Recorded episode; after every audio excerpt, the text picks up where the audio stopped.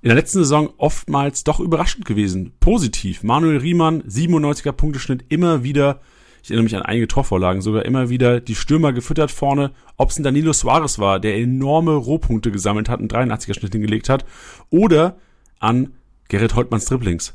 Immer wieder durchgesetzt, immer wieder gefährlich, ob sie Bayern waren, ob sie Mainzer waren. Alle haben in Bochum vor allem gelitten.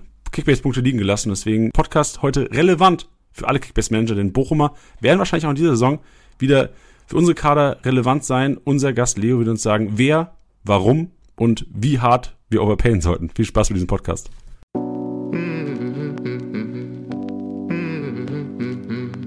Spieltagssieger Besieger. Der Kickbase Podcast. Du hörst die Club Podcast Reihe.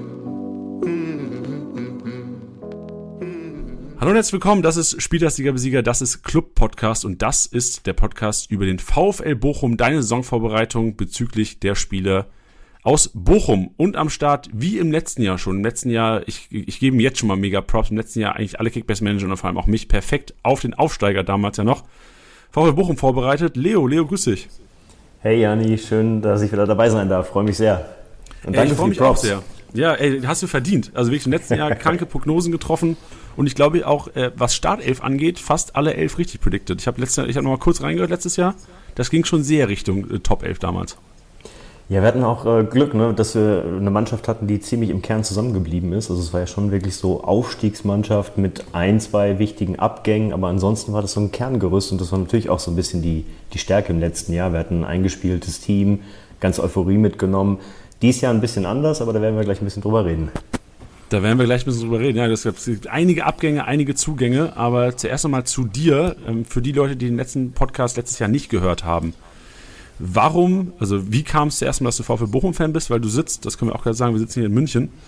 Ähm, warum VfL Bochum-Fan? Genau, ich sitze in München, aber ich bin Bochumer durch und durch. Ähm, Bochum geboren, Bochum zur Schule gegangen. Ähm, das erste Mal in Bochum im Stadion gewesen 1988. Also deswegen lange Historie. Ich glaube, da ist eine Menge äh, Erfahrung, eine Menge Leid auch natürlich, die äh, was dazugehört, nur so als Bochum-Fan. Ähm, genau, deswegen ganz klar, ähm, wenn du in Bochum geboren bist, bist du Bochum-Fan und gehst definitiv nicht zu den Nachbarn, die es ja da auch gibt. sehr gut, sehr schnell ausgedrückt. Und jetzt noch äh, der Umschwung auf Kickbase. Wie lief denn die letzte Kickbase-Saison? Äh, gut, gut. Also ich bin sehr zufrieden. Ähm, ich hätte es ja letztes Jahr schon gestehen müssen. Das war meine erste Kickbase-Saison letztes Jahr. Ne, so als äh, Zweitliga-Fan war da ja nicht viel zu machen. Ähm, insofern, ich bin super zufrieden. Ich bin meinen Prinzipien treu geblieben. Habe natürlich einige Bochumer im Team gehabt. Ähm, habe einen soliden Mittelfeldplatz erreicht. Ähm, genau, also war cool auf jeden Fall. Was waren denn deine Prinzipien? Naja, die Prinzipien waren natürlich irgendwie äh, Bochumer im Team zu haben, dann gewisse Nachbarn nicht im Team zu haben, gewisse Mannschaften. wer, ist denn der, er also ich, ich weiß es echt nicht, wer ist denn so der Erzfeind des VfL Bochums? Ach, der Erzfeind, naja, wir haben ja direkt, also Ruhrpott ähm, ist ja alles ziemlich dicht beieinander, ne? Wenn du zehn Minuten Richtung Osten fährst, kommen die Schwarz-Gelben. Wenn du ein paar Minuten in die andere Richtung fährst, das Schalke. War natürlich keine Konkurrenz letztes Jahr naja, der, der Ruhrpott ist halt sehr eng. Ne? Ich meine, du hast halt Duisburg und dann geht es halt in Richtung Ostwestfalen, Bielefeld, ähm, zählt man ja natürlich nicht mehr zum Ruhrpott dazu. Also da tummeln sich schon einige Mannschaften. Das ist aber auch das Spannende am Ruhrpott, ne? dass da schon irgendwie eine große Rivalität herrscht. Aber auf der anderen Seite auch trotzdem dieses Ruhrgebiets, das Ruhrpott-Gefühl so. Heißt aber auch, du hattest keine Dortmunder im Team dann das komplette Jahr? Nein, geht nicht. Hast du denn, wie ist denn deine Liga konstituiert? Hast du noch andere Bochum-Fans? Also waren, waren Dortmunder, sind die also durchgelaufen bei euch oder haben die Manager gefunden? Ähm, ja, Dortmunder wurden schon gekauft. Also ähm, ich meine, klar, irgendwie die Homebase von den meisten ist hier schon München. Das war schon eine starke Präsenz. Leipziger, Dortmunder, das war schon alles ziemlich gut vertreten. Aber wie gesagt, für mich ganz klar keine Dortmunder, keine Schalker. Ähm, und die Bochumer aufstellen. Und wenn natürlich einer von meinen Leuten im Team gegen Bochum spielt, dann wurde der auch rausgenommen. Also krank. ich hatte bei dem krank, ne, das muss so sein. Ich weiß ja nicht, nein, nein, krank. Ich, ich meinte krank, äh, krank als positiv, so krank beeindruckend, dass man dann diesen Prinzipien auch treu bleibt. Den Leon Goretzka, der wird rausgenommen beim 7 zu 0 von Bayern gegen Bochum. aber das schmerzt doch schon ein bisschen auch, den Kickbase-Manager in dir zumal. Zumindest. Ja, da muss man durch, da muss man durch. Einfach knallhart, sagt, das ist äh, Entscheidungstheorie, das ist dann halt so, das wird auch nicht geändert. Ja, das heißt auch dieses Jahr wahrscheinlich noch weniger Spiele, auf die du zugreifen kannst, weil jetzt ist ja Schalke auch in der ersten Bundesliga wieder.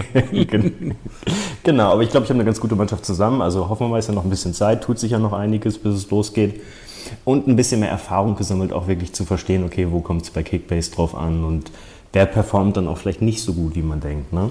Ja, das stimmt, sehr gut. Also die, die, die, defensiven Sechser waren so mein erstes Learning in den ersten Jahren auf jeden Fall, wo man dachte so, ah, die spielen doch immer, die sind so oft irgendwie an Ballaktionen beteiligt aber halt in der eigenen Hälfte und das, das bringt halt Kickbase-Punkten auch nichts. Ja, voll. Gut, dann kurzer Rückblick. Saison 2021-22, das Aufstiegsjahr, beziehungsweise das erste Jahr wieder in der ersten Fußball-Bundesliga vom VfL Bochum. Kurz zusammengefasst sind von dir zwei, drei Sätze, ähm, so wie du es erwartet hattest? Kurze Zusammenfassung, grandiose Saison, muss man fast sagen. okay. Sehr gut. Die, mittel, die mittlere Zusammenfassung, nee, tatsächlich, grandiose Saison. Ich meine, für viele war Bochum Absteiger Nummer eins. Ähm, wir haben uns tapfer geschlagen, ich meine, den Klassenerhalt wirklich souverän gepackt. Du hast es ja irgendwie gerade gesagt, alle in Bochum gelitten. Ja, definitiv. Also was in Bochum äh, wirklich als Feuerwerk teilweise da abgefackelt wurde, das war sensationell. Und ähm, das ja auch, es ging ja direkt los mit Gerrit Holtmann gegen Mainz, dieses Wahnsinns-Solo, Tor des Jahres. Wir haben die Bayern aus dem Stadion geschossen. Ich meine, das sind so Jahrhundertsiege in Bochum, ne? mit Traumtoren dann auch. Also das war wirklich so, da musste man sich fünfmal die Augen reiben. Wir haben in Dortmund gewonnen, haben in Dortmund den Klassenhalt perfekt gemacht, hatten einige weitere Traumtore, also Pantovic gegen, gegen Hoffenheim, das 66-Meter-Tor, absoluter Wahnsinn. Kurz danach gegen Freiburg aus 44 Metern. Also es war wirklich so letzte Saison auch geile Siege, Traumtore können wir in Bochum. Ähm, insofern, ja, Wahnsinnssaison. Wird auf jeden Fall schwer zu toppen, muss man echt sagen. Ja, genau. Also da, können wir auch mal den Schwenker ähm, machen in Richtung Zukunft, denn Saison 2022, 2023 ist ja auch oftmals so, dass der Aufsteiger dann wirklich so auf der Euphoriewelle, zuerst mal das erste Jahr, äh, schwimmt und dann im zweiten Jahr doch und dann der, der Härtetest kommt und zu gucken, okay, sind die wirklich Erstligatauglich? Und jetzt kommt es nun mal auch so, dass, wenn Bochumer performen, sie natürlich auch Begehrlichkeiten bei anderen Vereinen wecken. Und ähm, ich kann ja gerne mal kurz die Abgänge ähm, vorlesen. Du kannst vielleicht mal sagen, wie sehr es tatsächlich wehtut. Arme Bella Kotschap, 10 Millionen Ablösesumme, unfassbar. Äh, Maxim Leitsch, also quasi die Stamminnenverteidigung, mit der man in die Saison gegangen ist, im Grunde genommen, ähm, hat den Verein verlassen. Maxim Leitsch auch für 3,5 Millionen zu Mainz 5 gewechselt. Milos Pantovic, ablösefrei, zu Union Berlin und äh, äh, die, die beiden Stoßstürmer vorne drin, Polter, Lukadir, beide gegangen, auch für Polter 1,5 Millionen bekommen, also ordentlich Asche gemacht, die Bochumer. Voll. Also deswegen, die Abgänge größtenteils tun erstmal weh. Das Geld, was da kommt, ist für Bochum natürlich schon sehr, sehr, sehr viel. Das muss man echt sagen. Also Amel Bella Kotschap, du hast gesagt, 10 Millionen plus X wahrscheinlich. Für Leitschi gab es ordentlich Geld, selbst für Polter gab es noch Kohle. Da bin ich auch mal gespannt, inwieweit Bochum da auch Geld nochmal reinvestieren wird. Also wir sind ja immer bislang so das Prinzip gefahren, keine Ablösesummen zahlen. Jetzt wird das erste Mal eine kleine Ablösesumme gezahlt. Es geht immer viel um doch irgendwie souveränes, klassisches Wirtschaften. Also da wird einiges in die Schuldentilgung gehen. Amel Bella Kotschap, der Leit, ja, Innenverteidigung absolut Top-Spieler, aber auch ganz spannend, weil wir trotzdem auch in der ersten, also in der Hinrunde dann auch mit Masovic und Lampropoulos gespielt haben und beide nicht drin waren, weil Leitsch verletzt war, der Bella Kotschap hatte irgendwie auch so seine Höhen und Tiefen. Ähm, Polter ist zu den Nachbarn gegangen, hat sich dann natürlich jetzt auch nicht gerade nochmal sonderlich beliebt gemacht. Kannst du überhaupt über ihn reden heute? Ja, das Wort geht schon über die Lippen, das ist schon okay, aber ist natürlich schon so ein Move, den bringst du im Ruhrpott selten. Ähm, wobei man auch sagen muss, Leon Goretzka ist damals auch zu Schalke gegangen. Das hat man ihm auch übel genommen, aber semi-übel. Aber Polter hat da jetzt schon ein bisschen schweren Stand. Bei Lokadia muss man mal schauen, der ist ja irgendwie aktuell noch vereinslos, soweit ich das mitbekommen habe. Kann sogar sein, dass er nochmal in Bochum aufschlägt. Ähm, ja, und Pantovic natürlich schade, ich habe es ja gerade erwähnt, also Wahnsinnstore gemacht. Also Pantovic definitiv spektakulärer Spieler, auch immer mit Höhen und Tiefen. Ne? Also insofern ähm, schmerzhafte Abgänge definitiv. Mit dem Geld, warmer Segen für Bochum, muss man mal gucken, was daraus dann noch gemacht wird. Ja, du hast es gerade schon angesprochen, kurz eine kleine Ablösesumme wurde bezahlt. Äh, Philipp Förster finde ich auch eine sehr interessante Personalie. In meinem Kopf immer so der, der Chancentod eigentlich des VfB. Macht alles gut bis zum Torabschluss. Aber vielleicht ändert sich das ja beim VfB Bochum. Wir haben natürlich auch heute in dieser Episode um den VfB Bochum die Jungs von Create Football am Start. Create Football bietet ab Juli gemeinsam mit dem IST Studieninstitut eine Weiterbildung mit dem Titel Digitale Kaderplanung an. Schaut auf jeden Fall vorbei, Homepage in den Show Notes. Neuzugänge im Datencheck mit unserem Partner Create Football. Ja, der VfL Bochum hat sich in dem Sommer bereits mit drei neuen Mittelfeldspielern verstärkt. Mit Jacek Goralski kommt ein spannender Sechser, ablösefrei von Kairat Almaty aus Kasachstan. Ähm, ist als Ball-Winning Midfielder anzusehen, also klare Stärke gegen den Ball in der Arbeit. Mit viel Einsatz, sehr robust, sehr zweikampfstark am Boden, aber auch in der Luft, trotz seiner nur 1,72 Körpergröße. Dazu mit einem starken Stellungsspiel, stellt Räume zu, fängt Pässe ab und leitet dann eben gerne über. Im Offensivspiel quasi nicht existent, aber seine Pässe gerade in die offensive Umschaltverhalten wirklich stark und damit kann er natürlich super die schnellen Flügelspieler im Bochumer Spiel füttern und Angriffe einleiten. Dazu hat man mit Philipp Förster für eine recht kleine Ablösesumme einen sehr, sehr starken Pressingspieler verpflichtet. Über 24 Pressingaktionen in der abgelaufenen Saison gehört damit europaweit mit zu den Besten in dieser Kategorie. Agiert sehr, sehr aggressiv und physisch gegen den Ball, passt damit perfekt zum Bochumer Mittelfeldpressing, ist der Löwenersatz ähm, und ist sogar gegen den Ball noch stärker einzuordnen. Dazu eine tolle Passqualität im Umschaltverhalten, leitet gerne den Ball ins letzte Drittel weiter. Hier hat Bochum gerade im letzten Saison Probleme gehabt, den Ball ins letzte Drittel zu bringen. Ähm, und da kann er natürlich auch die schnellen Flügelspieler genauso wie Goralski perfekt in Szene setzen, ist aber vor allem als Achter anzusehen. Kein Spielmacher im letzten Drittel, zu wenig Kreativität. Und Kevin Stöger, der eben diese Kreativität mitbringt, auch im letzten Drittel. Sehr feiner Fuß, spielt präzise Pässe im Spielaufbau, aber ist auch im torgefährlichen Raum wirklich gefährlich. Dazu Standardspezialist, kann Tore erzielen, kann Tore vorbereiten. Ja, und kehrt nach vier Jahren zurück nach Bochum. Das war die Analyse zu den Mittelfeldspielern. Leo, ich leite direkt mal über an dich. Förster, Stöger und Goralski gekommen. Ähm, zufrieden mit allen und vor allem, wie, wie schätzt du sie ein, auch, auch in Bezug auf Relevanz für Kickbase Manager? Ja, total spannend. Also auch äh, gute Analyse von den Jungs hier. Ähm, mal wirklich interessant zu sehen. Also im Mittelfeld hatten wir ja ein bisschen Aderlass, das ist ja auch äh, vorhin schon erwähnt, auch mit Pantovic und so. Ähm, vielleicht kurz mal der Schwenk nochmal zurück. Letzte Saison Toto Lucia, grandiose Saison auch gespielt, der Capitano. Ähm, da haben wir auch letztes Jahr drüber gesprochen. Ähm, super gute Zweitligasaison und zwar so ein bisschen die Frage, wie gut wird er in der ersten Liga dann auch performen und mithalten können. War einfach unglaublich stark. Auch dieses Pressing gegen den Ball, was, was Bochum halt spielt. Und so jetzt gerade spannend in der Analyse Goralski stark gegen den Ball, stark im Pressing. Für mich irgendwie ganz klarer Sechser dann auch neben Toto Lucilla. Das könnte echt ein gutes Duo werden. Und ich glaube, dann müsste man wirklich schauen, wer sind die anderen, die im Mittelfeld dann wirklich spielen. Ähm, also ist es dann Förster, Stöger? Ähm, ich würde es auch so sehen, wie jetzt gerade schon gesagt, Stöger natürlich weiter offensiv spielt einfach unglaublich starke Pässe in die Tiefe, tödliche Pässe. Die hat er auch zu seiner Bochumer Zeit immer gespielt. So, das war einfach ähm, wirklich ganz, ganz stark. So, da kam immer dieses Überraschungsmoment auch, was uns von der Zehnerposition im letzten Jahr auf jeden Fall gefehlt hat, was wir im vorletzten Jahr mit Robert Schul auf jeden Fall hatten. Ähm, da bin ich mal total gespannt. Der hat ja letztes Jahr in Mainz nicht so wirklich Fuß gefasst, kam immer wieder nur über Kurzeinsätze an den Start so. Deswegen mal da mal äh, schauen, wie viel Zeit er in Bochum kriegt. Aber ich kann mir ganz klar vorstellen, dass der und Lucilla doch die Achse bilden werden im Mittelfeld und dann muss man wirklich schauen, ob Koralski oder Förster diejenigen sind, die dann mehr Spielzeit bekommen. Förster, haben Sie auch gerade gesagt, Löwenersatz. Löwen war ja schon eine der Enttäuschungen aus dem letzten Jahr, also der einfach nicht das performt hat, was, glaube ich, äh, man von ihm erwartet hat. Da waren die Erwartungen doch einiges höher. Ähm, ja, insofern wird es spannend, was im Mittelfeld ist. Und wir haben auch im Mittelfeld noch Osterhage, der da irgendwie so in der zweiten Reihe auch immer noch äh, mit den Hufen schart und auch auf jeden Fall auf seine Einsatzzeit kommen wird. Uff, bin gespannt, wenn es dann später auch Richtung Startelf-Prognose geht. Von dir hören wir uns jetzt noch an, was die Transferanalyse bzw. die Analyse der Neuzugänge von Create Football in Bezug auf Offensive und Defensive sozusagen hat. Quirin. Neuzugänge im Datencheck mit unserem Partner Create Football.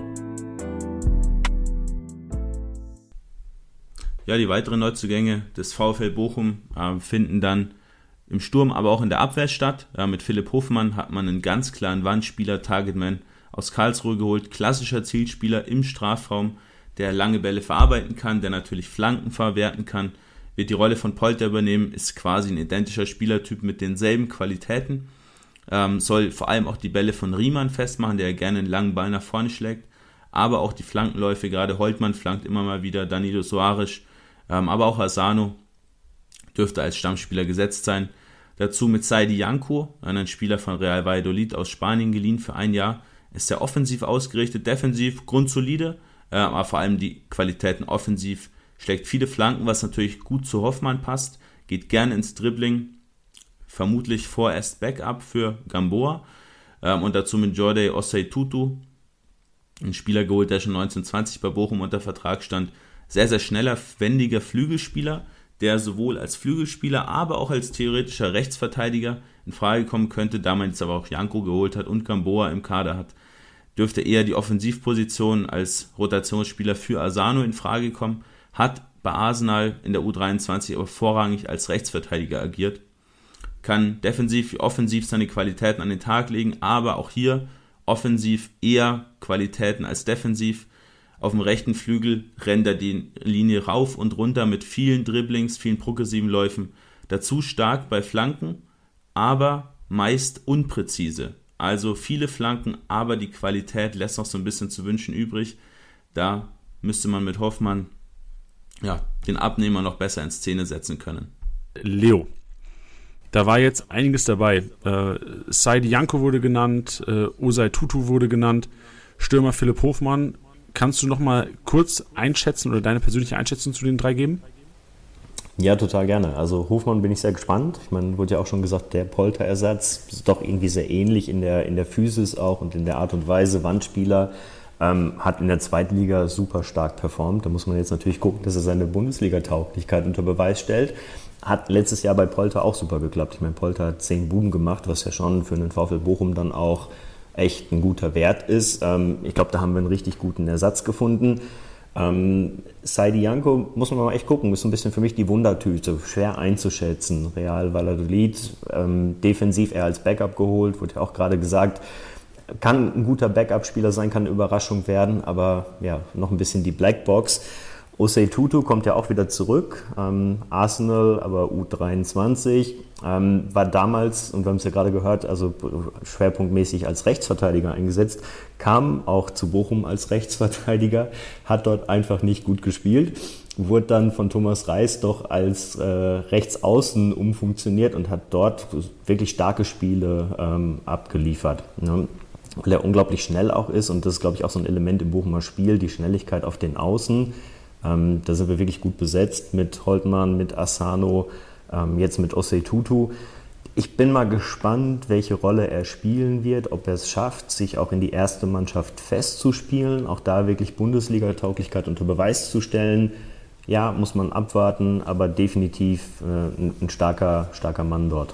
Und er freut sich auch ungemein, wieder in Bochum zu sein, was natürlich auch cool ist. Also Ja, äh, bin, bin gespannt. Also interessante Namen, vor allem, man sagt ja auch immer, gerade Arsenal hat ja auch eine sehr starke Jugend. Ähm, wenn die dann irgendwann mal leistungstechnisch explodieren, könnte es auch einer sein, der dann durchaus irgendwann mal in drei, vier Jahren vielleicht auch bei einem Champions League-Verein spielt.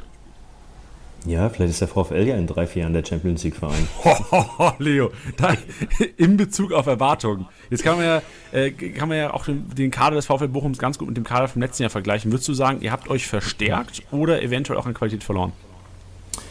Ähm, naja, es fehlen ja noch Leute. Ne? Also es werden ja definitiv noch äh, Spieler kommen, vor allen Dingen Innenverteidigung. Ähm, und da mal total interessant zu sehen, wen wir da verpflichten können. Das wird nicht einfach. Ich meine, wir hatten ja Bella Kotschap und Leitsch, die du erwähnt hast, als äh, zwei prominente Abgänge. Ähm, ansonsten würde ich sagen, wir haben uns potenziell leicht verstärkt. Und habt ihr auch in Simon Zoller, über den wir auch nochmal reden müssen, der ja wahrscheinlich auch vielleicht so das Jahr für sich sieht, ist so ein, wahrscheinlich so ein Karriereentscheidungsjahr jetzt für ihn. Also ja, total. Ja, und ist ja gefühlt jetzt auch wieder erstmal ein Neuzugang. Ne? Also der Zolli war ja jetzt lange verletzt mit dem Kreuzbandriss, hat direkt äh, den Großteil der Saison letztes Jahr verpasst, hat sich früh in der Saison letztes Jahr verletzt, hat dann noch sein Comeback hinbekommen Ende der Saison, ähm, direkt auch noch eine Bude gemacht unglaublich wichtiger Spieler für die, für die Mannschaft insgesamt, von der Mentalität, ist einfach äh, Bochumer durch und durch auch. Ähm, klar, total wichtig, also gefühlter Neuzugang.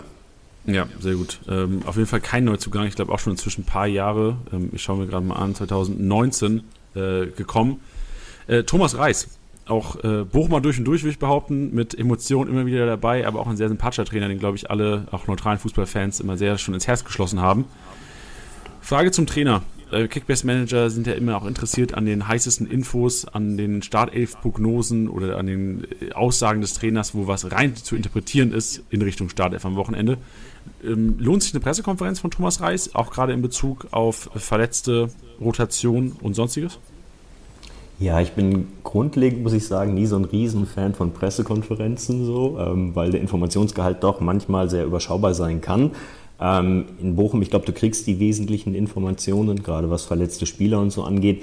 Manchmal lässt er sich nicht in die Karten schauen, ähm, wenn es nochmal auf ein, zwei Positionen dann doch noch offene Fragezeichen gibt. Ja, Pre Pressekonferenz einmal kurz reinschauen und dann mal selber ein Gefühl kriegen. Ansonsten Thomas Reis, super Typ, du hast es ja gesagt, Bochum mal durch und durch. Es war ja auch so ein bisschen jetzt äh, Gerüchteküche, ob er den VfL verlässt. Also da war auch echt viel Unruhe im Verein. Wirklich? Sebastian, war das? Äh, Habe ich gar nicht mitbekommen. Ja, ja, total. Also Sebastian Cinzilotz, unser Vorstand, wechselt ja oder hat erstmal seinen Vertrag gekündigt. Der hört nach der Hinrunde auf. Ähm, wurde immer im, ins Gespräch gebracht mit dem VfL Wolfsburg und in dem Zusammenhang gab es dann angeblich auch äh, Angebote vom VfL Wolfsburg für Thomas Reis da wurden in Bochum schon einige unruhig, weil das war natürlich jetzt auch, die beiden waren die Erfolgsgaranten, das muss man einfach sagen, in einer Phase gekommen, wo ziemlich viel Unruhe im Verein war, der Verein schlecht dastand, dann doch äh, super souveräne Zweitligasaison gespielt, Zweitligameister, erste Liga, also die haben, das sind einfach zwei Personen, die für den Erfolg jetzt auch stehen. Ähm, aber Thomas Reis wird wohl in Bochum bleiben. Blick in die Glaskugel. das würde mich jetzt überraschen. Ja, ich meine, Wolfsburg ähm, hat ja auch einen Trainer gefunden inzwischen. Genau, ähm, aber Thema Begehrlichkeiten, ne, was du vorhin meintest, also sind ja nicht nur die Spieler, sondern auch äh, andere Vereine merken, dass in Bochum gute Arbeit gemacht wurde die letzten Jahre, einfach mit Ruhe, mit Bedacht, ähm, wirklich die richtigen Entscheidungen getroffen wurden und da schauen natürlich andere Vereine auch drauf.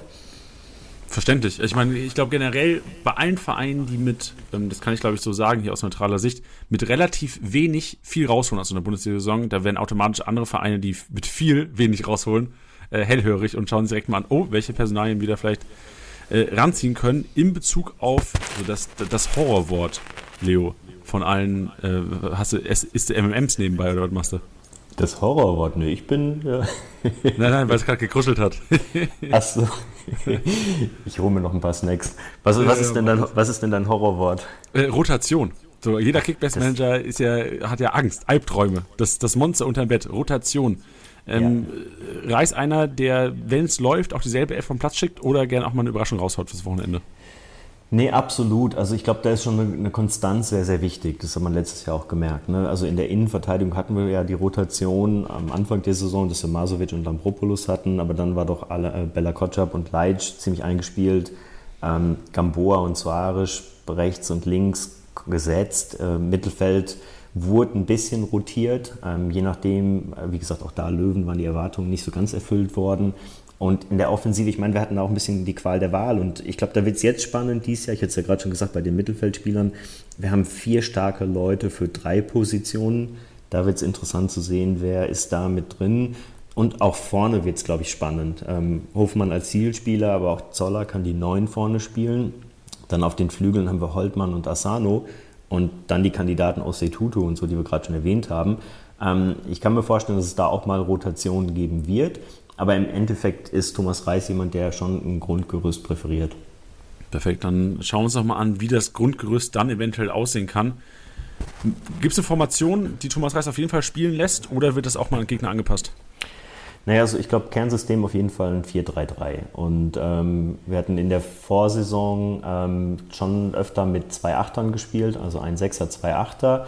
Ähm, ich glaube, da wird man jetzt ein bisschen sehen, auch ein bisschen variabler nochmal sein müssen, dass man gegebenenfalls auch mit zwei Sechsern spielen wird. Goralski, Lucilla könnten die beiden Sechser sein und davor dann Achter oder Offensiver nochmal äh, interpretiert der Stöger als, als Zehner.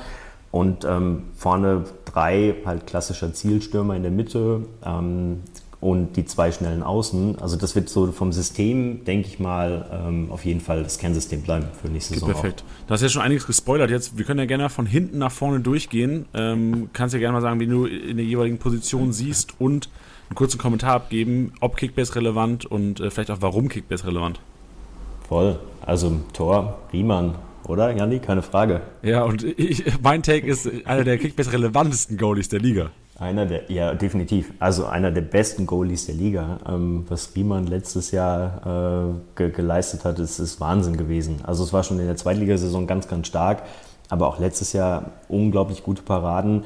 Für den Spielaufbau sehr, sehr wichtig. Und das ist wirklich, das zeichnet Riemann aus. Er ist einfach stark am Ball, ist ein super guter Fußballer. Es kommen viele Bälle wirklich direkt an den Mitspieler. Und das äh, nicht nur hinten in die Viererkette, sondern wenn die Viererkette aufrückt, wirklich Höhe Mittellinie. Du hast es selber vorhin gesagt, Torvorlagen. Eigentlich hat er sogar zwei Torvorlagen. Eine zählte nicht, weil da irgendwie nochmal der Gegner ganz ja, leicht ja. dran war. Die Kickbase-Regeln, wa? Ja, ja, ich war schon kurz davor, euch zu schreiben. ähm, Wärst nicht der Einzige gewesen. ich meine, das wäre großartig. Und Riemann natürlich auch eins der Highlights letzte Saison, muss man sagen, auch wenn das ein großartiges Fail war, sein verschossener Elfmeter gegen Hoffenheim. Ähm, und gab auch eine Aussage von ihm, dass er auf jeden Fall nochmal einen Elfer reinmacht irgendwann, oder? War das nicht so? Ja, yeah, genau. Also Vielleicht ja dieses Jahr. Von wegen da erstmal die Bälle flach halten und erstmal wieder doch ein bisschen stief stapeln. Nee, ähm, er hat ja im, im, äh, kurz davor im Pokal gegen äh, Augsburg einen Elfer verwandelt. Und dann war wohl so, so viel Euphorie, stand 1 zu 0 gegen Hoffenheim, dass er gedacht hat, okay, den macht er jetzt war insofern ein Highlight, weil hätte er den verwandelt, hätte Pantovic das Traumtor wahrscheinlich nie geschossen. Also das war schon so ein bisschen so dieses. Aber Spiel was wäre das größere Highlight gewesen? Ja, weiß ich nicht. Ich, es gehört ja dazu, irgendwie diese Achterbahnfahrten und diese Emotionen so. Und für mich wäre es natürlich ein Highlight gewesen, hätte Riemann den Elver verwandelt. Ähm, ich weiß gar nicht, wie viele Punkte es für einen Torhüter gibt, der ein Tor schießt. Ich glaube, es sind auch nur 100, was ja eigentlich eine Frechheit ist. Hier klein, ein kleiner Diss hier ans Big Base Team. Was eine scheiß App, ey. Was, muss man einfach so sagen. Also ja. ich dachte, da gibt es irgendwie 500 Punkte und so. Ich habe mich schon als absoluter Spieltagsdominator da gesehen. Ähm, dann verschießt er den, das ist natürlich Wahnsinn. So, wenn du Pech hast, kriegst du im Gegenzug einen Ausgleich, weil der äh, dödelt erstmal vorne rum. Aber dann macht Pantovic dieses Jahrhunderttor und weißt du, das war einfach so, okay, das ist einfach großartig. Diese Achterbahn gehört halt einfach dazu. Also Riemann ganz klar gesetzt, einer der besten Torhüter der Liga, sammelt ordentlich Punkte. Ist ja gesagt, 97er Schnitt, der knackt die 100 diese Saison und damit ist gut. Perfekt. Also mein, also ich darf ja auch eine gewisse andere Meinung haben als du. Ich glaube, der Punkteschnitt wird schlechter von Riemann und ich würde sogar sagen, die 13 Millionen, die er momentan inne hat, ähm, wird, er, wird er nicht erfüllen, die Saison. Weil, weil ich glaube auch, das wird zusammenhängen mit den, mit den Teampunkten. Ich prognostiziere nämlich eine schwerere Saison für den VfB Bochum, auch wenn du es wahrscheinlich nicht hören willst. Ja, sauber, haben wir doch eine Wette hier, die läuft, oder? Also ja, gerne, sag, gerne. Ich sag 100 Punkte plus, für Riemann du sagst weniger. Ähm, es gibt ein Kilo M&M's. Oh, nee, ey, also wie sicher bist du dir, Leo? Wie sehr, wie, viel, wie sehr glaubst du daran? Absolut sicher, absolut. Ey, dann lass es, also letztes Jahr, wir hatten letztes Jahr auch eine Wette im, im Zuge der Club-Podcasts, ähm, die ich auch, äh, ich kann ja kurz mal sagen, was das war, das mit äh, Bielefeld-Experte Bene. Und damals hatte ich gesagt, der VfL Bochum steigt ab und ähm, Ortega wird keine Torbeteiligung haben das ganze Jahr über. Und ähm, wir haben um Trikot gewettet. Okay. Und ja, es ist, ich habe Glück gehabt, es ist so eingetroffen, also Ortega keine Torbeteiligung und Bielefeld abgestiegen. Ähm, wenn du sagst, du hast äh, du bist da motiviert, dann können wir gerne um Trikot äh, wetten. Ähm, dann kannst du eins aussuchen. Oder andersrum. Ja, komm, machen wir. ja, also um Bochum-Trikot. Um ein Bochum-Trikot, ja. Machen wir das, perfekt. Schlagen wir uns hier virtuell die Hände.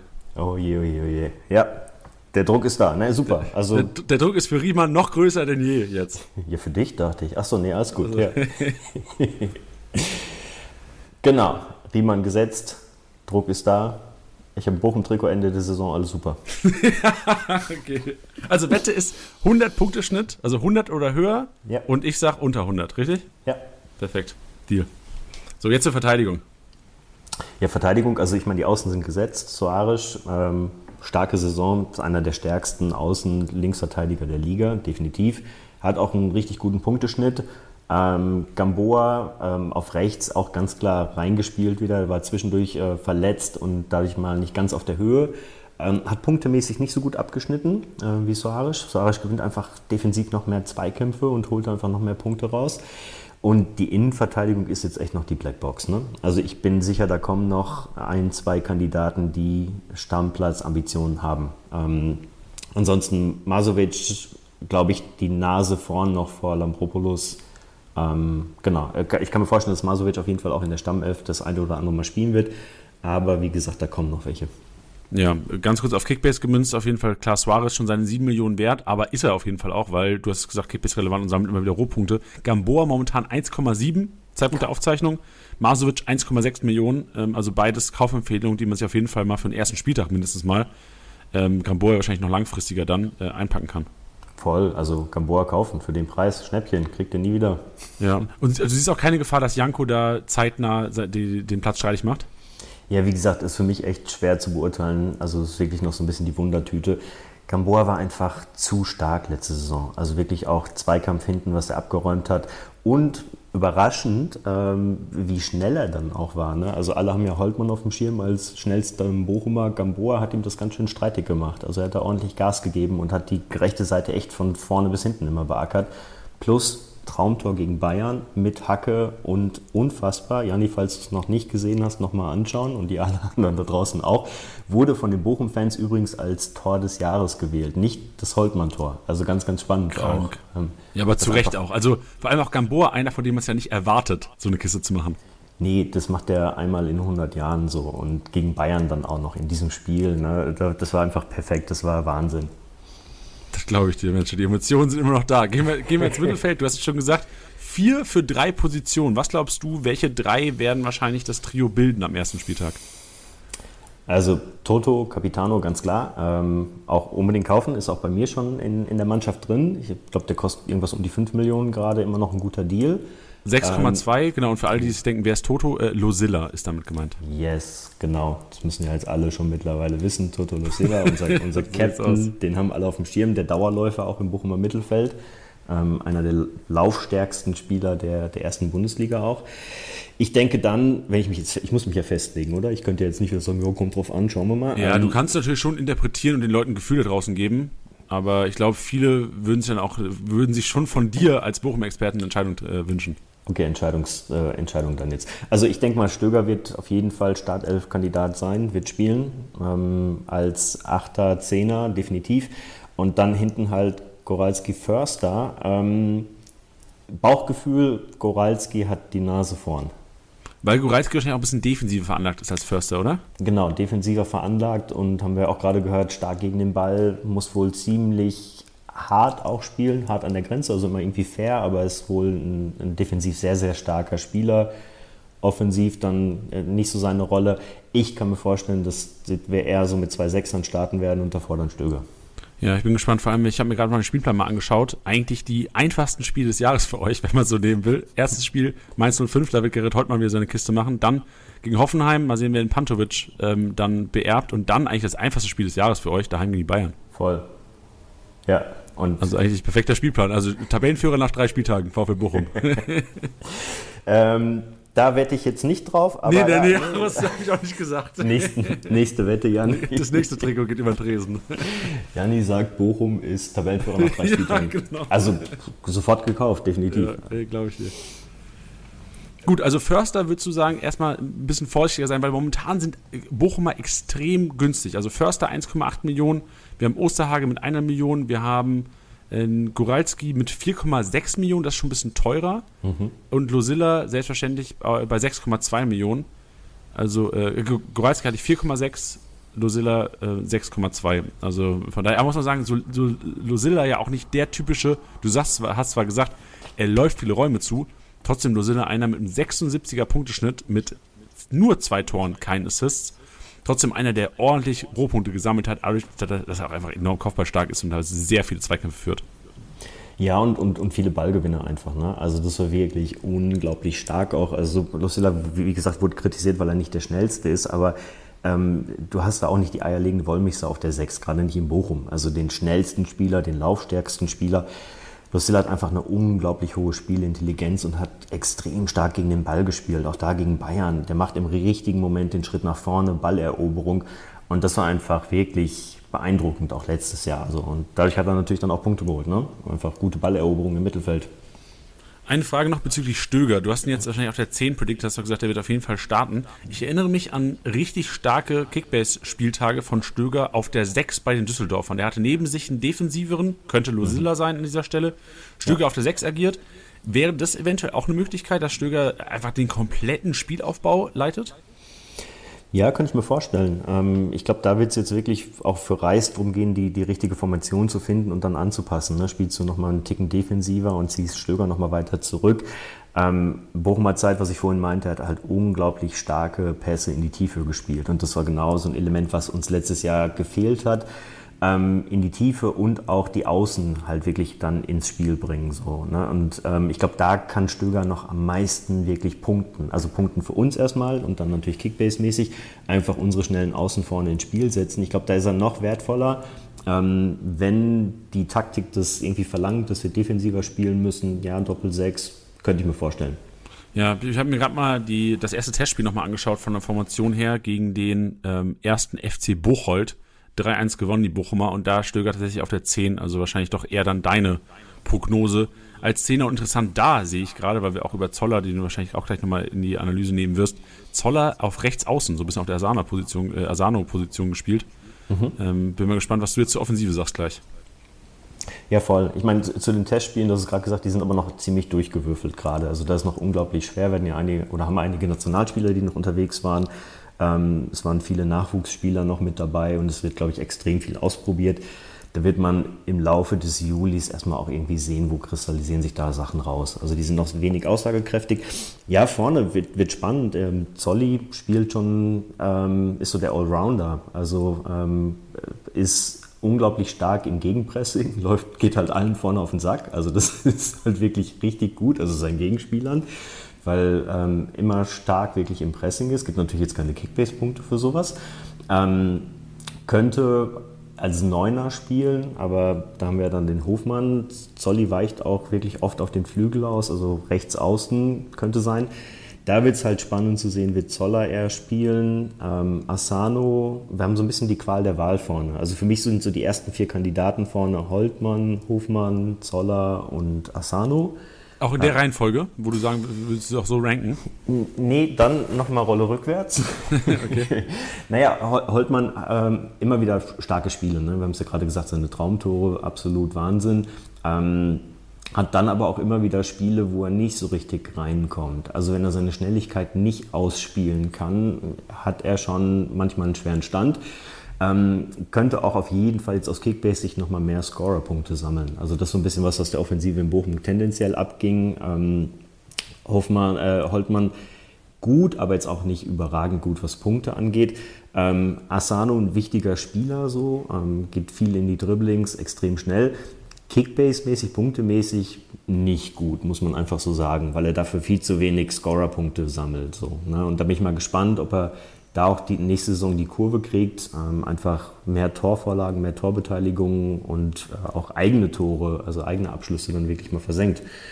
Ähm, Reihenfolge äh, Zoller Nummer 1. Ähm, Denkst du auch am meisten Spielzeit von den, von den vier? Ja, ich glaube schon.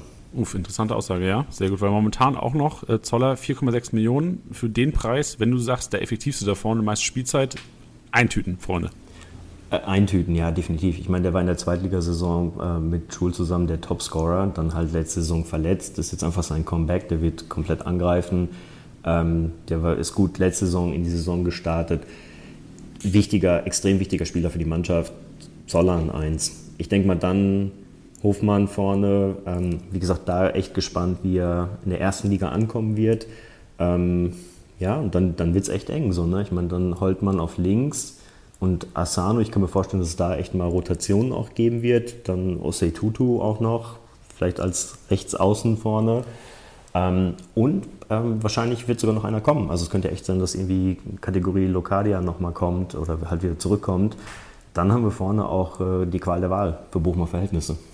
Ja, weil das Geld ist ja jetzt eventuell echt da. Also das ist ganz klar, viel wird wahrscheinlich zur Schuldentilgung auch benutzt, aber ähm, also ich, ich gucke mir auch gerade mal ein paar Gerüchte an hier. Es gibt doch einige Spieler, die auch ein bisschen höheres Format haben, die eventuell mal interessant werden können. Aber das hat Innenverteidigung wird auf jeden Fall noch kommen, ne? Ja, in, also Innenverteidigung. Mehrere wahrscheinlich klar. auch plural. Ja, also da denke ich mal auf jeden Fall zwei gute äh, gestandene Innenverteidiger, die müssen kommen. Na, die Frage mit dem Geld ausgeben ist immer so eine Grundsatzfrage, auch wird auch in, in den Bochum-Foren heiß diskutiert, gibt man als VfL Bochum jetzt Geld aus? Jetzt hat man ja was mit den Summen, die du vorhin genannt hast, sind es 15, 16, 17, 18 Millionen, niemand weiß es so genau, aber schon eine Größenordnung. Frage ist auch, inwieweit sprengst du dann ähm, Gehaltsgefüge oder nicht. Ne? Also das sind ja dann auch so Faktoren. Holst du dann jemand rein, der dann wirklich viel mehr Gehalt bekommt? Es geht ja nicht nur um das Thema Ablösesumme. Oder bringst du damit auch eine Hierarchie in der Mannschaft durcheinander? Das sind, glaube ich, so Sachen, die müssen sehr, sehr vorsichtig irgendwie angegangen werden. Ich denke mal, ich könnte mir vorstellen, dass, dass man doch noch kleinere Ablösesummen zahlen wird, aber keine großen Beträge. Ja, ich sehe gerade ein heißes Gerücht, Conny de Winter, ich weiß nicht, ob du von dem schon gehört hast, äh, von äh, der zweiten Mannschaft von Juventus Turin, sieht, äh, also auch Belgier, 2,2 Millionen Marktwert auf transfermarkt.de. Ähm, wär, also wäre wahrscheinlich dann so einer von der Kategorie. Also ich kann mir gut vorstellen, dass, weil du halt auch einfach 10 Millionen mit äh, Armin Bella Kotschok finanziert hast oder beziehungsweise eingenommen hast, das, also du hast mit Leitsch auch nochmal 3,5. Du hast im Grunde genommen fast 14 Millionen mit Innenverteidigern, die du verkauft hast, eingenommen. Da kannst du ja mehr, also 20-jährigen Belgier mit Krankenpotenzial wird mir krank taugen in der Bundesliga. Ja, jetzt muss man sagen, wie, wie, gut sind denn deine Quellen hier? Wie gut sind denn die Gerüchte, Jani? Ja, das weiß ich nicht. Das, das ist, das ist nur Forenrecherche, mehr mache ich nicht. Ich habe auch ein Gerücht gesehen über äh, den Ex-Mainzer Pierre Kunde. Ähm, da frage ich mich aber, macht das jetzt noch Sinn? Weil Mittelfeld ist ja relativ gut besetzt eigentlich. Ja, wie gesagt, die, die Baustellen sind erstmal woanders. Also ganz klar, Defensive, Mittelfeld denke ich mal, gut besetzt. Osterhage läuft da ja auch noch rum. Also da, da sind wir schon ganz gut aufgestellt. Ja, also mal schauen, was interessant ist bei Bochum eigentlich und Thema Gerüchte, dass doch sehr viel im, im Verborgenen dann gemacht wird. Also wenig von diesen Gerüchten, die da rumschwirren, sich bewahrheiten, sondern eigentlich doch im Stillen operiert wird. Ähm, kommt auch gut an, so natürlich im Umfeld, ne? dass dann nicht die ganze Zeit alles nur noch diskutiert wird. Und dann kommen schon immer wieder Überraschungen um die Ecke. Also da habe ich auch ein gutes Grundvertrauen in, in die Verantwortlichen, dass da auch der eine oder andere noch kommt, den wir gar nicht auf dem Schirm hatten und der auch vorher in den Gerüchten gar nicht auftauchen wird. Da sind wir mal gespannt, Mensch. Da sind wir mal gespannt. Kann sich ja noch lange was tun. Und ähm, ich glaube, viele Vereine werden auch, das wird, also wahrscheinlich jetzt weniger sogar wie in der Corona-Zeit. In der Corona-Zeit war es ja auch so, dass auf was abgewartet wurde und dann last minute noch eine Verpflichtung gemacht wurde, wenn es vielleicht nicht so gelaufen ist, die ersten zwei, drei Spieltage. Aber kann man vorstellen, wenn man trotz des Top-Programms ja für den VfL Bochum die ersten Spieltage schon ein paar Probleme hat, dass dann eventuell doch nochmal ein Kracher kommt. Ja, das kann durchaus sein und wer weiß, ne? ich meine, auf der Abgängeseite, vielleicht geht ja auch nochmal jemand. Ne? Also es ist ja auch noch nicht in Stein gemeißelt, dass wir genau in der Formation zusammenspielen werden. Bis dahin ist ja auch noch eine Menge Zeit, bis die Saison losgeht. Ähm, vom Grundgefühl würde ich sagen, wir haben den Kern und der bleibt auch soweit bestehen, aber kann ja auch trotzdem noch sein, dass irgendwer nochmal geht. Ja, ja, vor allem, wenn es halt mal der erste Dominostein auch fällt. Also man wartet ja so ein bisschen auf, was passiert mit einem David Raum beispielsweise. Kann ja gut sein, was ist, wenn ähm, David Raum zu Dortmund geht? Dann kann ich mir gut vorstellen, dass der Nilo Suarez einer sein wird, der wahrscheinlich als erstes kontaktiert wird von Hoffenheimern. Hoffentlich nicht. ja, genau. Nee, ich sage nur, aber es kann ja, kann ja noch einiges passieren. Äh, Stand jetzt, wir zeichnen am 5. Klar. Juli auf. Heute Abend wird die Episode auch veröffentlicht. Also ich glaube, die, äh, die, die aktuellen Informationen sind schon aktueller denn je für euch, liebe Manager aber trotzdem kann sich natürlich bis Saisonbeginn einiges noch ähm, drehen und wenden, auch beim VfL Bochum. Ja, definitiv. Ich dachte ja jetzt, du sagst, der David Raum ist bei Bochum im Gespräch. Das wäre natürlich Boah. auch ein guter Kandidat für links. Ne? Junge, Aber Junge, das wäre das wär heftig, ja. In, der, in dem Regal sind wir, glaube ich, noch nicht. Ja, nee. Aber mal gespannt, wo, wo die Reise hingeht. Also ähm, wir, wir sind ja durchaus anderer Ansicht, wo die Reise hingeht, aber äh, ich bin gespannt. Abschließend noch, Leo, von dir hätte ich gern eine Flop 3 wir haben jetzt relativ, also auch gerne von der Startelf selbst, wo du sagen würdest, die sind ihr Geld nicht wert oder momentan nicht wert, von denen würdest du eher Abstand halten, die würdest du dir selbst nicht einpacken, packen, wenn du dir ähm, Bochum mal ins Team stellen solltest. Und dann gerne auch, weil wir mit einer positiven äh, Note hier den Podcast beenden wollen, die Top 3 Kaufempfehlungen und die man sich auf jeden Fall kaufen muss, wenn die auf dem Transfermarkt sind.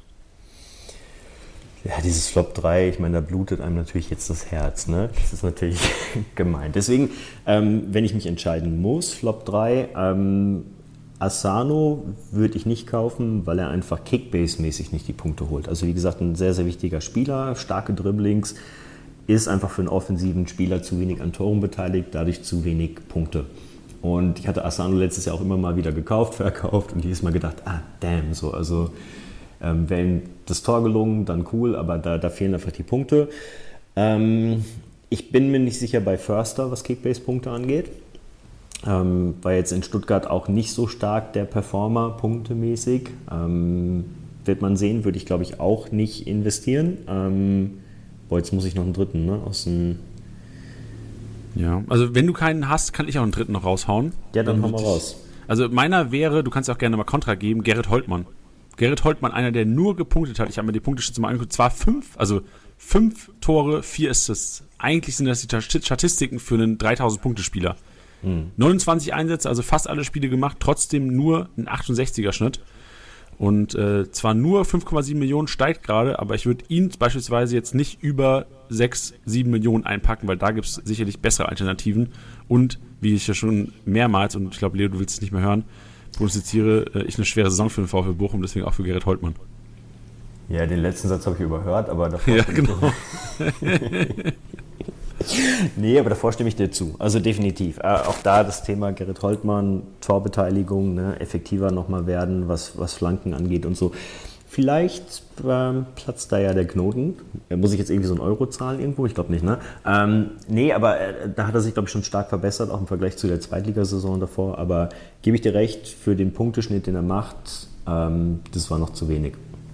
Ja, sehr gut. Jetzt, jetzt wichtig äh, erlösen vor dem Leid. Jetzt kannst du deine Top 3 raushauen und mal richtig, richtig den Geldbeutel hier äh, rausstecken, die, die Kollekte sammeln. Ja, jetzt kommen ja keine Überraschungen, oder? Ich meine, Riemann muss man einfach kaufen aus Prinzip. Auch wenn er jetzt nicht mehr billig ist, aber er ist einfach ein Torhüter, der performt. Und ganz ehrlich, also Punkte im Verhältnis zu dem, was er kostet, einfach immer noch super. Soares bleibt weiterhin stark, äh, definitiv. Ähm, wird auch nächste Saison eine starke Saison spielen.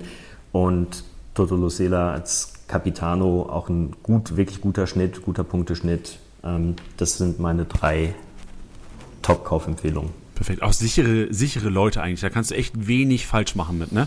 Ja, voll. Ne? Jetzt hast du hier so einen Podcast-Kandidaten, der sagt dir die, die Sachen, die du eh schon weißt. Nee, dann äh, pack noch den Simon Zoller rein. Also dann sind das die Top 4, weil Zolli wird auf jeden Fall einige gute Punkte holen nächstes Jahr. Ja, das, find, das ist für mich auf jeden Fall ein Eye-Opener, weil das hätte ich nicht erwartet. Ich, hab, ich hatte ein bisschen Vorsicht bei Simon Zoller, aber ich verstehe jetzt auch, warum der so krank steigt, weil er einfach, wie du gesagt hast, äh, wahrscheinlich die meiste Spielzeit in der Offensive bekommen wird und ich, das ist so, das, das ist das genau deswegen sitzt du hier, Leo, auf die Zweitligasaison nochmal verwiesen äh, da schon krank abgeräumt und jetzt fit. Äh, Vorbereitung auch komplett mitgemacht, ne? Also der letzte Saison schon die letzten Spieltage Spielzeit, genau. Spielzeit bekommen, Spieltag 29, 30, 31 eingewechselt worden.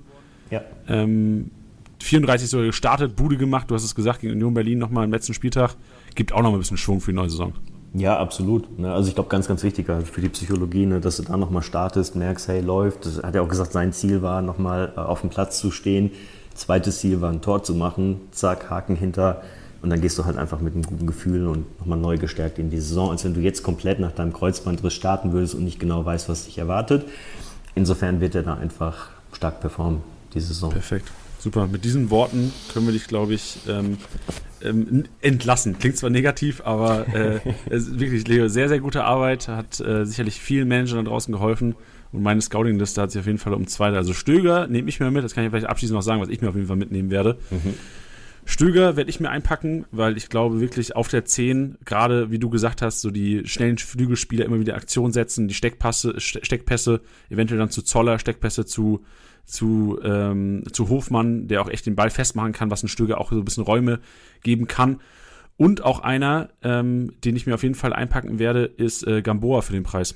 1,7 Millionen und ähm, ich hatte Bedenken, dass er eventuell Probleme bekommt wegen Janko, aber die hast du mir genommen und deswegen Gamboa für 1,7 Millionen momentan einer der Preis-Leistungsspieler wahrscheinlich in Kickbase, vor allem wenn man bedenkt, dass das erste Heimspiel daheim gegen die Mainzer sind, ist Mainz auswärts schwach, da kannst du im ersten Spiel direkt mal vielleicht einen grünen Balken rechnen.